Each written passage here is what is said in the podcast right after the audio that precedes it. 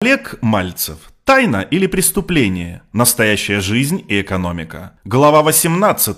Выводы. Часть 4.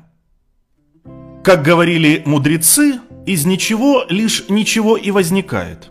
И тот мир, в котором мы живем сегодня, является вполне логичным и последовательным отображением прошлых эпох и столетий.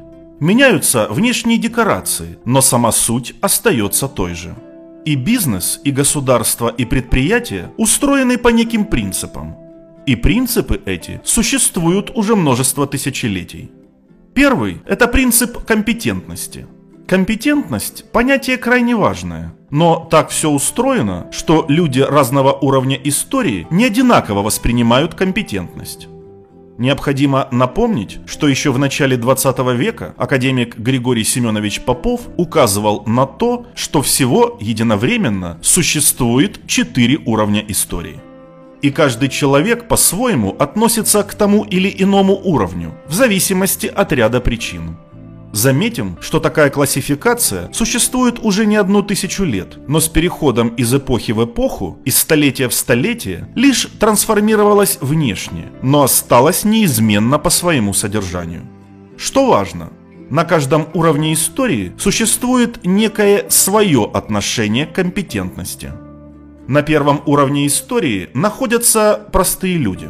Для них компетентными выступают, конечно же, авторитеты – Почему так? Дело в том, что обыкновенно люди даже не прибегают к необходимости проверять ту информацию, которую им предоставляют авторитеты. В этом даже нет никакой необходимости, потому что для людей первого уровня истории мнение авторитетов – это аксиомы. То, что нет необходимости доказывать, по причине того, что образованность людей первого уровня истории нулевая.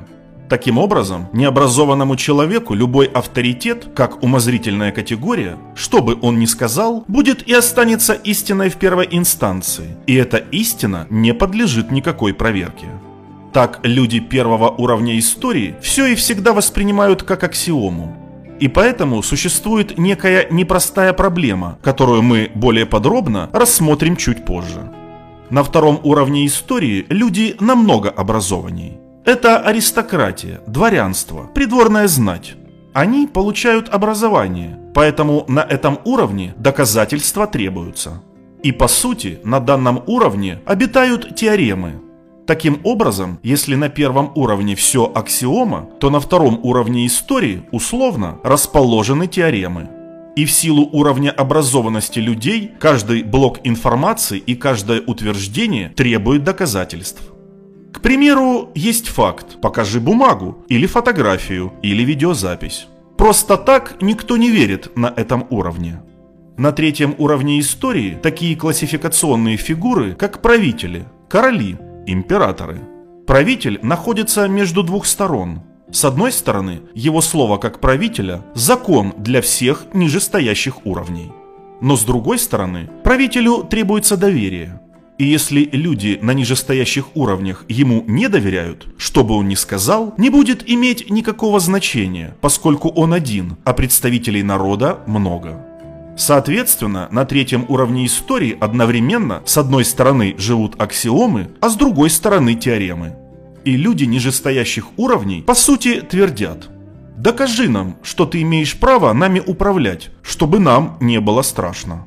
По этой причине правитель должен находиться в состоянии статуса кво и постоянно демонстрировать своим подданным, что он умен, силен, что он действительно знает, к какому будущему идти и не приведет их в болото, как упоминается в сказе о Сусанине. Еще одним моментом, на который необходимо обратить внимание на третьем уровне, заключается то, что существует ряд аспектов, который настораживает нижестоящие уровни.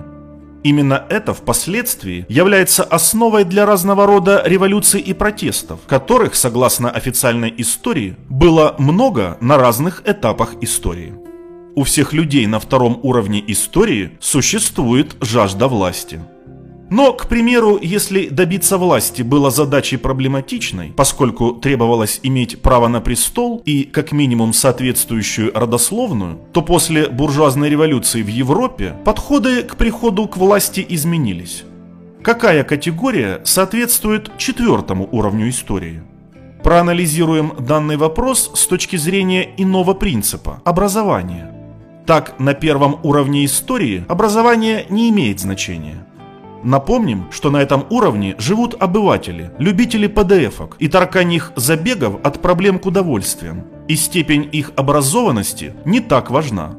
Обывателям достаточно образования уровня приличия. К примеру, желательно знать, в каком городе ты живешь, на какой улице и тому подобное. А все остальное поверхностно.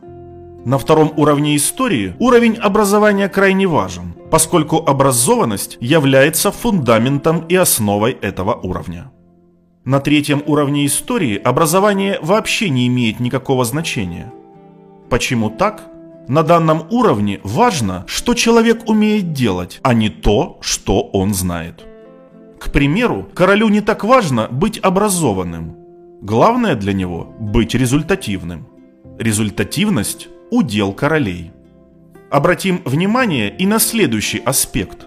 То, как человек добьется этой результативности, не имеет особого значения для людей, живущих на первом уровне истории – Зато для людей на втором уровне истории способ достижения результативности имеет очень большое значение, потому что кто-то может за счет таковых лиц добиться желанной результативности, а им этого совсем не хотелось бы.